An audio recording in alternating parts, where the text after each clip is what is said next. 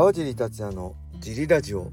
はい皆さんどうもです、えーこのラジオは茨城県つくば市並木ショッピングセンターにある初めての人のための格闘技フィットネスジムファイトボックスフィットネス代表の川尻がお送りします。はいというわけで今日もよろしくお願いします。一人で収録してます。えー昨日はですね何かあったかな？あー雷神がなんか9月2日土曜日かな？会見があるようで、えー9月20、えー6日？あ9月24日のライジン44と10月1日のライジンランドマーク名古屋大会の、えー新たな対戦カード発表となんかあれですね。木村稔選手のドーピングチェックの報告をしますみたいな。のも載ってましたなそんなことわざわざ発表するんだと思ってちょっと僕は衝撃なんですけどまあこれが陰性か陽性かは、まあ、僕はね知らないですけどそういうことを大々的にあ発表するんだと思ってねちょっとびっくりしてます。木村選手まあ結果分かりませんけどこういうことをされたらね目立っちゃうしうんちょっと嫌ですね。かわいそうだけどまあしっかりね結果を見てまあいろいろ今後判断していくのかなと思います。さあその結果も気になりますね。はい。9月2日、えー15時からですね、えーぜひね興味ある人は見てください。来人の記者会見です。そんな感じでレターも行きましょう。これギフト付きレターです。ありがとうございます。お仕事お疲れ様です。ラジオネーム DK です。川地さん私は今人生初の入院をしています。9月のシュートは行けなくなってしまいました。入院になったショックよりシュートに行けないショックの方が大きいです。5月に来た、えー激腹痛が仕事中に再発し冷や汗タラタラになりながらも鎮痛剤を飲んでなんとか最寄りのかかりつけ医に行き紹介状を書いてもらい大学病院の救急外来へ。昨日も今日も検査だらけです。今日は造影剤を初めて飲みました。何とも言えない味がしました。病院のお医者さんや看護師さん皆様とても親切で仕事が丁寧で初めての入院の不安を取り除いてくれています。川尻さんは人生で初めて入院した時に心配や不安だったことありましたか？また初めて入院する私に何かアドバイスをいただけたら嬉しいです。いつもレターを読んでいただきありがとうございます。そしていつもジリラジオを楽しみにしています。はい DK さんありがとうございます。入院ということでね詳しい病名が書いてないので何なのかは分かりませんけど本当お体を一番大事にしてシュートはね健康になればまたいつでも見に行けるので今は、えーまずその体調ねを治すことを第一に考えてゆっくりしてください。やっぱ健康が一番ですよね。僕も何回も怪我して、えー具合悪くなったりしてね思いますけどやっぱ健康が一番です。健康であれば何でもね、えー乗り越えられると思うしとにかくねまた、えー体調が良くなることを願います。で僕もね入院したのは、えー大きくなってから3回ですね。網膜剥離の手術3回しました。で1回目はね結構ねあっという間だったんですよ、えー部分的ないわゆるバックリング手術だったんで結構あのーすぐ退院したんです。1週間も入院してないのかな。うん。なんでそんな苦労なかったしもう目が目なんで本とかねスマホとかも見れなかったんでとにかくねゆっくりしてたのとラジオを聞いてましたね。はい。松本人志の放送室を延々と聞いてました。これはいつもそうですけど。でやっぱりねもう割り切ってゆっくりすることが大事なんだと思っていろいろね他の仕事のこととか気になっちゃったり僕もほら現役ねまだ続けたかったからって考えてたけどそれも全部忘れて今はね100%ゆっくりすることを意識してましたね。1回目は。2回目になった時はさすがに再発だったんでもうね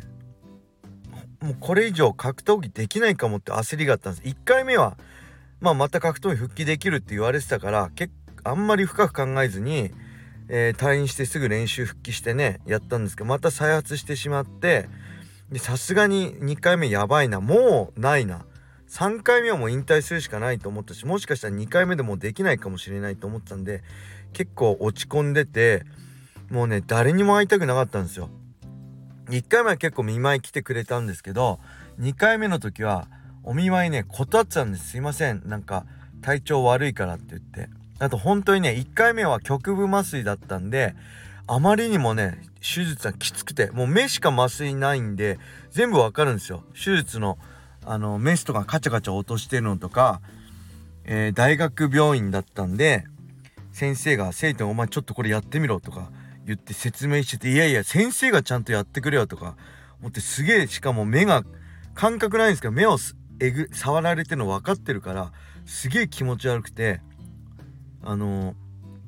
本当はダメなんですけどあの1回目で本当きつかったから全身麻酔にしてくれってお願いしたんですよ。本当は局部麻酔って言われたんですけどだから全身麻酔でお願いしますって言って2回目は全身麻酔でお願いしたら本当にね具合悪くてだからちょっとお断りしてたんですけどそこで T ブラッドの、えー、当時の代表と、まあ、僕のねずっと一緒に格闘技やってきて岩瀬さんから連絡があって「お見舞い行くよ」って言われたんですよ。だけどねほんと具合悪かったのともう落ち込んでたのとあとね一つ一番怖かったのはもうさすがに再発だからもうやめた方がいいんじゃないかって僕は言われると思ったんですよ。そのマネージャーだったんで。僕が、まあ、試合とかねあの当時このマネジメントお願いしてた方だったんででカージも体のこともあるしもうやめた方がいいんじゃないかって言われると思って怖くて断ってたんですよ。もう大丈夫ですって。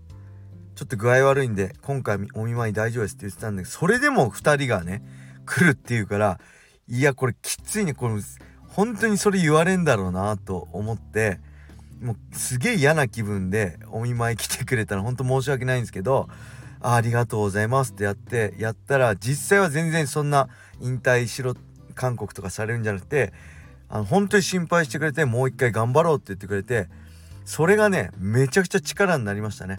すっごい落ち込んでてもうダメかもさすがに2回目だから無理かもって思ってほんと引退勧告されるんじゃないかってとこでもう一回頑張ろうって言ってもらえて2人に。それがほんと嬉しくてそっからまた乗り越えられましたね。うん。でやっぱそっからえっと1回目はねほんと8月にの終わりぐらいに手術してもうね4ヶ月後12月の大晦日には尾身川さんと戦ってたんで2012年。4ヶ月ぐらい。スパーリングもね1ヶ月ぐらいですぐ開始しちゃったんですよ。だけどさすがにそれそういうわけにいかないんで今度はしっかり休み取って、えー、2回目はね確か2月ぐらいでしたね。その年明けた2003年の2月ぐらい。で、えー、次に試合したのが USC の2014年の1月なんでおよそ11ヶ月約1年ぐらいしっかり期間空けてやりました。でちょうどね最近 twitter で昔のその僕が USC と契約した時のインタビューが僕リツイートしたんですけど2013年ぐらいの秋ぐらいのインタビューですね。そこで怪我のこととか言ってるんですけどそれも全部網膜剥離ですね。当時はまだあんまり公表してなかったのかな。公表してなかったですね。3回目までは公表してなかったんで怪我ってあの詳しい内容言ってませんでしたけど2012年とその後、え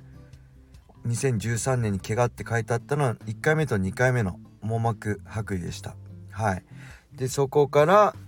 うーん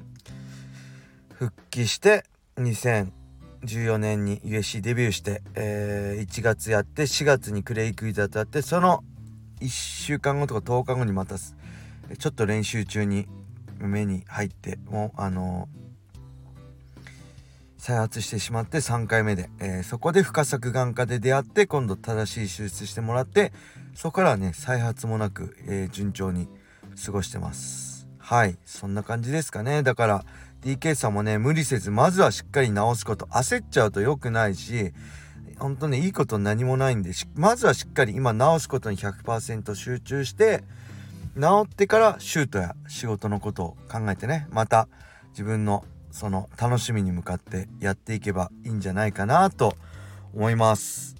はい。そんな感じで DK さん頑張ってください。またレターお待ちしてます、えー、それでは皆様良い一日を。またね